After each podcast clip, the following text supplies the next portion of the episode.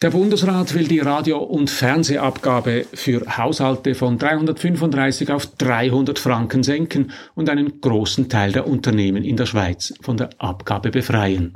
Er übernimmt damit die Perspektive der Initianten der Halbierungsinitiative und betrachtet den medialen Service Public in der Schweiz lediglich aus der Sicht der einzelnen Konsumenten und der Gebühren, die für sie anfallen. Sinn der Medienabgabe ist es aber, jenseits vom individuellen Konsum eine mediale Grundversorgung für alle Landesteile sicherzustellen. Im Vordergrund sollten deshalb die Interessen des Landes und der Sprachregionen stehen. Wir müssen also über den Bedarf des Landes und die dafür anfallenden Kosten reden, bevor wir uns über die Finanzierung und die Höhe der Gebühren unterhalten können. In meinem Wochenkommentar zeige ich Ihnen mit handfesten Zahlen, warum es wichtig ist, beim medialen Service Public zuerst die Sicht des Landes anzunehmen und erst dann zu fragen, ob und wie die Medienkonsumenten zur Kasse gebeten werden. Mein Name ist Matthias Zender, ich gebe Ihnen hier jede Woche zu denken. Mein Thema Medien, die Digitalisierung und KI, mein Angebot konstruktive Kritik. Wenn Ihnen das gefällt, drücken Sie doch den Knopf für Abonnieren, dann verpassen Sie meinen nächsten Kommentar nicht.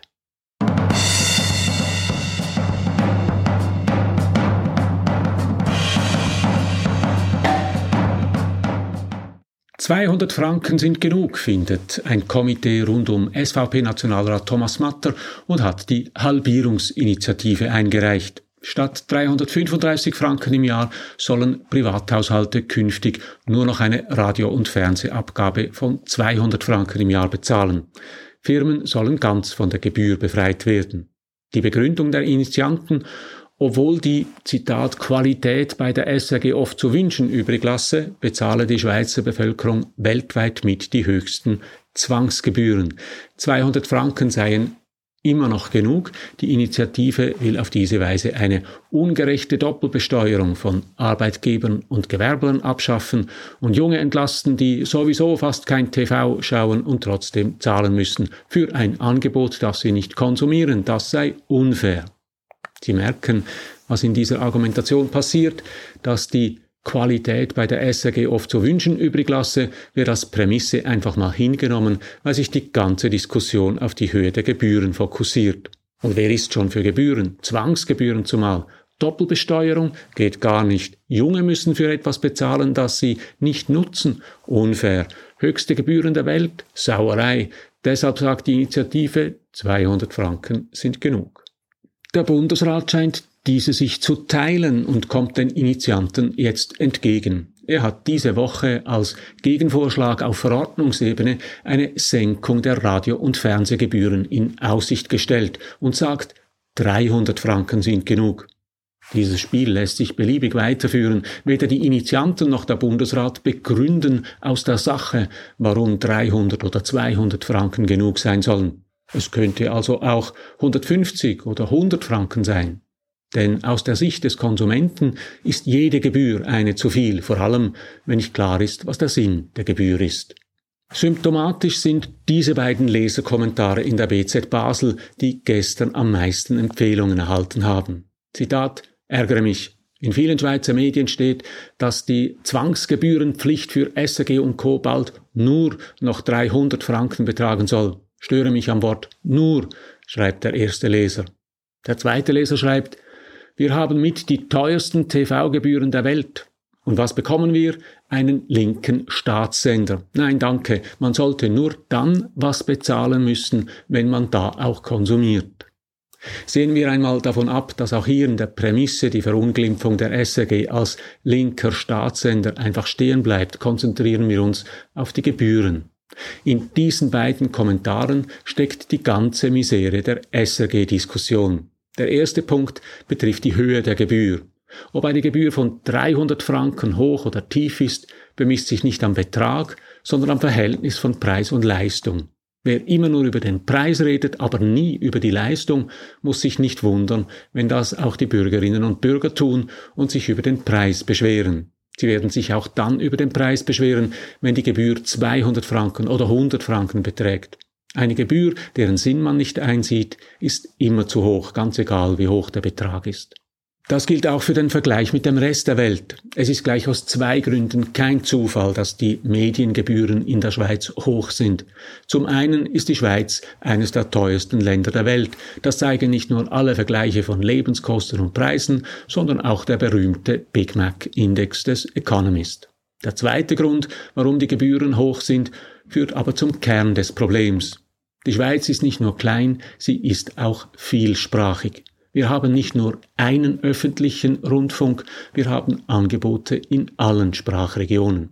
Schon die Schweiz als Ganzes wäre als Medienregion sehr klein. Die Sprachregionen sind geradezu winzige Medienmärkte. Weil sich in diesen kleinen Märkten über Werbung nie und nimmer ein vollwertiges Angebot finanzieren lässt, braucht es eine Mediengebühr, die faktisch eine Art Solidaritätsabgabe ist, die Deutschschweizer für die anderen Landesteile entrichten. Wenn der Leser schreibt, man sollte nur dann etwas bezahlen müssen, wenn man da auch konsumiert, dann beweist das vor allem, dass die Schweizerinnen und Schweizer keine Ahnung davon haben, wie hoch diese Solidaritätsabgabe ist. Schauen wir uns einmal konkret auf der Ebene der SRG an, was mit den Gebührengeldern in der Schweiz passiert. 2022 haben Deutschschweizerinnen und Deutschschweizer 895 Millionen Franken in den Gebührentopf der SRG einbezahlt. In der Westschweiz waren es 285 Millionen Franken, in der italienischsprachigen Schweiz 45 Millionen Franken und in der Svizzera Romancia 5 Millionen Franken. Jetzt schauen wir uns in einem zweiten Schritt an, wie viel Geld der SRG in den einzelnen Sprachregionen zur Verfügung stand. In der Deutschschweiz waren das 535 Millionen Franken, in der Romandie 400 Millionen Franken, in der italienischsprachigen Schweiz 270 Millionen Franken und in der Svizzera Romancia 25 Millionen Franken. In der Deutschschweiz fallen zwar 73 Prozent der Mediengebühren an, der Deutschschweiz stehen aber nur 43 Prozent der Gebührengelder zur Verfügung. Die Romandie nimmt 23 Prozent der Gebührengelder ein, RTS stehen aber satte 33 Prozent der Gelder zur Verfügung. Noch krasser im Tessin, da fallen nur 4 Prozent der Gebührengelder an, RSI stehen aber 22 Prozent der Gelder zur Verfügung. Und die rätoromanische Schweiz nimmt nur gerade ein halbes Prozent der Gebührengelder ein, hat aber zwei Prozent der Gelder zur Verfügung. Es findet also eine gigantische Umverteilung der Gebührengelder statt. Die Deutschschweizer subventionieren das italienischsprachige Radio und Fernsehen mit 225 Millionen Franken im Jahr, das französischsprachige Angebot mit 115 Millionen Franken im Jahr und das rätoromanische Angebot mit 20 Millionen Franken im Jahr. Von den 895 Millionen Franken Medienempfangsgebühren der Deutschschweiz gehen 360 Millionen Franken in die anderen Sprachregionen. Das sind etwa 40 Prozent der Gebührengelder.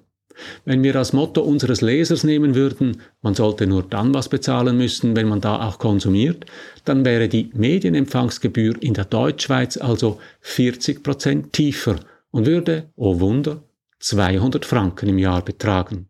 Das zeigt, dass die Perspektive des Einzelkonsumenten und das simple Prinzip ich zahle, was ich konsumiere in Bezug auf die Medienempfangsgebühren nicht nur keinen Sinn macht, sondern den Zusammenhalt des Landes aufs Spiel setzt. Würde jede Sprachregion für sich schauen, gäbe es keine rätoromanischen Angebote mehr, im Tessin würde kaum etwas vom Tessiner Radio und Fernsehen übrig bleiben und das Medienangebot in der Romandie müsste auf ein Rumpfangebot eingedampft werden. Das wäre der SVP in der Deutschschweiz wahrscheinlich egal, es würde aber den Gepflogenheiten der Schweiz massiv widersprechen. Die Schweiz zeichnet sich dadurch aus, dass Minderheiten eingebunden und von den Mehrheiten mitgetragen werden. Und es geht nicht nur um Gepflogenheiten oder eine nostalgische Solidarität mit anderen Landesteilen. Fragen wir uns doch einmal, was passieren würde, wenn die Romandie und das Tessin kein eigenes Radio und Fernsehen mehr hätten. Schauen wir uns dafür eine Karte der Sprachen in Europa an. Auf einer solchen Karte sind nicht Länder, sondern Sprachregionen eingezeichnet. Portugal und Spanien, Italien und Frankreich, Deutschland und England sind trotzdem deutlich auf der Karte zu erkennen. Die Schweiz aber ist verschwunden. Sie befindet sich an den Schnittlinien von Deutsch, Französisch und Italienisch im Zentrum der Karte. Die Schweizer Landesteile grenzen an gleichsprachige Länder, die um ein Vielfaches größer sind. Deutschland und Österreich haben zusammen etwa 16 mal mehr Einwohner als die Deutschschweiz. Frankreich hat etwa 35 mal mehr Einwohner als die Romandie und Italien hat gar 84 mal mehr Einwohner als die Schweiz italienisch sprechende Einwohner hat. Entsprechend groß und mächtig ist der kulturelle und sprachliche Einfluss der Nachbarländer und ihrer Sprachgemeinschaften. Anders gesagt, es gibt einen kulturellen, medialen Sog der Nachbarländer auf unsere Landesteile. Oder aus der Sicht der Schweiz formuliert, es gibt starke Fliehkräfte, die auf unsere Sprachregionen wirken. Das lässt sich auch am Medienkonsum ablesen. An einem durchschnittlichen Schweizer Kiosk stammt die überwiegende Mehrzahl der Printprodukte aus dem Ausland. In Deutschland, Frankreich und Italien wäre das nicht vorstellbar. Oder die Einschaltquoten der Fernsehsender. Wenn wir das Dutzend Fernsehkanäle mit den höchsten Einschaltquoten in der Deutschschweiz anschauen, dann stellen wir fest, dass acht von diesen zwölf Sendern aus dem Ausland in die Schweiz einstrahlen. In der Romandie und im Tessin ist der Anteil der Schweizer Sender noch kleiner. Immerhin haben SRF 1, RTS 1 und RSI La Uno die mit Abstand höchsten Quoten. Das würde sich aber ganz schnell ändern, wenn die Sender weniger Geld zur Verfügung hätten. Wäre das Programm der öffentlich-rechtlichen Sender weniger attraktiv, würden nicht die Lokalfernsehsender der privaten Verleger die Lücken füllen, sondern die ausländischen Fernsehsender, die heute schon SRF, RTS und RSI dicht auf den Fersen sind. In der Deutschschweiz sind das ARD und ZDF, in der Westschweiz DF1 und M6 und im Tessin sind es Canale Cinque und Rai Uno. Und das wiederum würde die Zentrifugalkräfte in der Schweiz verstärken also jene Kräfte, die die einzelnen Landesteile zu den großen Sprachräumen hinziehen. Unserem Leser in Basel, der nur zahlen will, was er konsumiert, mag das alles Schnurz sein. Doch der Bundesrat, der sollte sich um die kulturelle Eigenständigkeit des Landes kümmern und der Bevölkerung die Bedeutung einer medialen Landesversorgung erklären.